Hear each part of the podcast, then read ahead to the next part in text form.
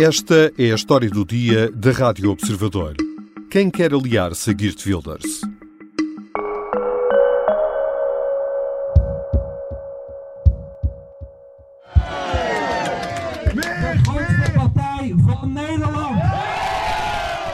Foi com entusiasmo, mas também com surpresa, que Geert Wilders e os apoiantes do Partido pela Liberdade de extrema-direita acolheram a vitória nas legislativas dos Países Baixos. Was indeed also surprising uh, for me, but, uh, but, but, but a very uh, pleasant uh, result, of course. Uh, by far, uh, the largest party in the, in the Dutch political establishment. So... Com 37 deputados eleitos, o Partido pela Liberdade foi o mais votado.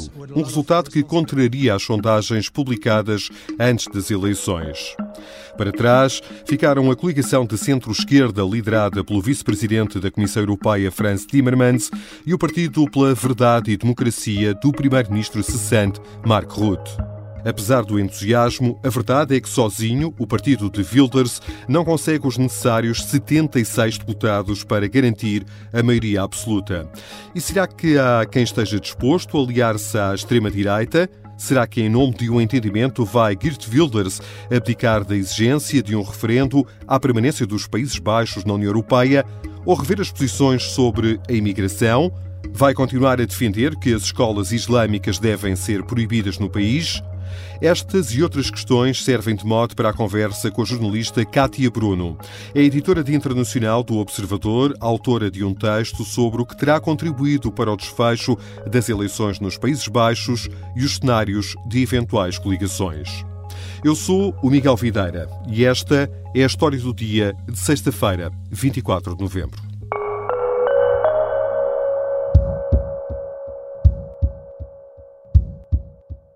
Bem-vinda, Kátia. Olá, Miguel. Quem é Geert Wilders? Geert Wilders é um político neerlandês que está já há muitos anos na cena política. Ele foi deputado pelo VVD, o grande partido de centro-direita, depois deixou o partido e fundou a sua própria força política, o PVV, um, em 2006 e desde então, já lá vão 17 anos, um, tem sido sempre uh, candidato sucessivo às eleições, sempre uh, mantendo uh, uma mensagem muito focada na crítica e no combate ao Islão, numa mensagem também eurocética e que até aqui nunca lhe tinha dado resultados que fossem além de um terceiro lugar nas eleições, mas que agora lhe deu a vitória. Ouvimos aqui há pouco, de resto, a Geert Wilders manifestar a sua surpresa com a vitória nestas eleições. A verdade é que este resultado desafia o histórico de atos eleitorais nos Países Baixos. Sim, é a primeira vez desde a Segunda Guerra Mundial que o vencedor de umas eleições legislativas não é um partido do centro-direita ou do centro-esquerda. Imaginemos é o mesmo que uh, no Portugal pós 25 de Abril, em que os vencedores foram sempre PS ou PSD, e agora teríamos aqui um terceiro partido a ser o mais votado em eleições. É exatamente o mesmo cenário. E o que é que terá contribuído para este resultado? Há várias uh, explicações. Por um lado, o governo anterior, que era liderado pelo VVD de centro-direita, de Mark Rutte, estava há muitos anos no poder, já estava há oito anos a liderar o governo e com a saída não só desse governo mas do próprio Ruta, obviamente houve aqui um, uma espécie de vácuo político, não é? Em que todos os, os, candidatos que se apresentavam de seguida, muitos eram novos líderes, enquanto que Wilders era, era uma cara já conhecida uh, dos holandeses. Depois, por outro lado, toda a campanha sentou-se muito uh, no debate sobre a imigração. Todos os partidos falaram muito sobre esse tema e muitos deles com mensagens por vezes semelhantes à de Wilders, no sentido de que consideram que é preciso reduzir o nível de entrada de requerentes de asilo e de imigrantes, mas não tão radicais nas soluções apresentadas como Wilders. Mas obviamente que quando uh, o, o PVV era já o partido que falava desse problema há mais tempo, sai sempre um pouco mais favorecido quando o tema é aquele que já lhe é familiar. E depois, por outro lado, tivemos um Wilders em campanha muito mais moderado, sobretudo nas últimas semanas. Uma estratégia? Um, eu diria que sim, porque é uma, uma diferença muito grande face ao Wilders anterior. Wilders é conhecido por fazer declarações polémicas, já chegou a ser condenado em tribunal, uma delas por, ter, por se ter referido a marroquinos como escumalha, também já usou a mesma expressão para jornalistas, portanto ele usa sempre uma retórica muito agressiva. E não tem problemas em adotar uma estratégia divisiva, de nós contra eles, de nós, os verdadeiros holandeses, contra, diz ele, os outros que não o são. Agora, desta vez, tivemos uh, um Wilders uh, diferente, que disse, por exemplo, num dos últimos debates, que queria ser uh, o primeiro-ministro de todos os holandeses, independentemente das suas origens e de quem eles fossem. Portanto, houve, houve, claramente aqui uma mudança no tom, embora o programa eleitoral esse tenha mantido completamente inalterado. O partido de Mark Rutte, eh, primeiro-ministro, eh, acabou por ser a terceira força mais votada. O que é que justifica esta penalização nas urnas? O VVD, como eu já tinha aqui referido, já estava no poder há oito anos. Esse governo caiu precisamente por desentendimentos na coligação que eu apoiava relativamente às políticas de migração. A tudo isto junta-se o facto de Ruta ser uma figura muito marcante da política uh, dos Países Baixos e com a saída dele surgiu uma nova líder que talvez ainda não tivesse conseguido ganhar algum espaço. E depois, por outro lado, esta líder não foi tão clara como Ruta relativamente à posição que o partido devia adotar face a Wilders. Ou seja, Mark Rutte sempre deixou muito claro que não devia haver qualquer tipo de acordo do seu partido com o PVV da extrema-direita, sempre foi uh, claríssimo nessa matéria, e a nova liderança do partido não. Também não disse abertamente que estava disponível para formar uma solução de governo com ele, mas deixou sempre a situação um, num um ponto ambíguo, e isso parece ter beneficiado uh, Wilders, porque passou a ser visto por algum eleitorado que estava indeciso, e esta campanha teve muitos indecisos até à última hora, a considerarem que afinal ele se podia ter possibilidade de influenciar um governo e, portanto, a votar nele e não no VVD. Tu referis aqui há pouco o tema da imigração uh, assumiu uma grande preponderância nestas eleições. Por que agora? A verdade é que os Países Baixos, neste último ano, tiveram um maior aumento de entradas e de pedidos de asilo comparado com 2015, que tinha sido o ano da grande vaga de refugiados vindo da Síria. Acontece que a maior parte destes pedidos de asilo, neste momento, uh, vêm de ucranianos e não de pessoas de países islâmicos, que é a, a imigração mais criticada por Wilders. Uh, mas tudo isto se soma ao facto de haver, uh, neste momento, nos Países Baixos, uma crise de habitação muito grande, uh, os preços das casas aumentaram bastante, também é uma situação que nos é familiar, exatamente, e muitos dos partidos, e sobretudo Wilders levou isto mais ao extremo ainda, tentaram retratar o problema da habitação como sendo um problema que está ligado à chegada de requerentes de asilo e de migrantes e que estariam a, a ocupar grande parte dessas casas e que, portanto, a maior parte dos holandeses que não têm casa para viver não o teriam, em parte por causa desta vaga de imigração. Já voltamos à conversa com Cátia Bruno, a jornalista do Observador, que assina um artigo sobre as eleições nos Países Baixos que ditou a vitória da extrema-direita. Na segunda parte, vamos perceber que possibilidades existem de coligações que assegurem a formação de um governo.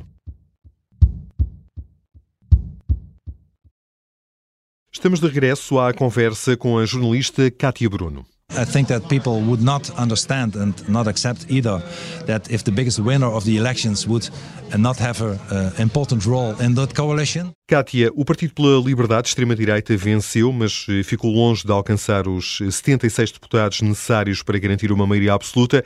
Vislumbra-se algum entendimento que permita a formação de um governo de apoio maioritário? É possível, uh, mas é muito difícil e não podemos esquecer que as negociações uh, para formar governo nos Países Baixos, por tradição, já são longas e demoradas.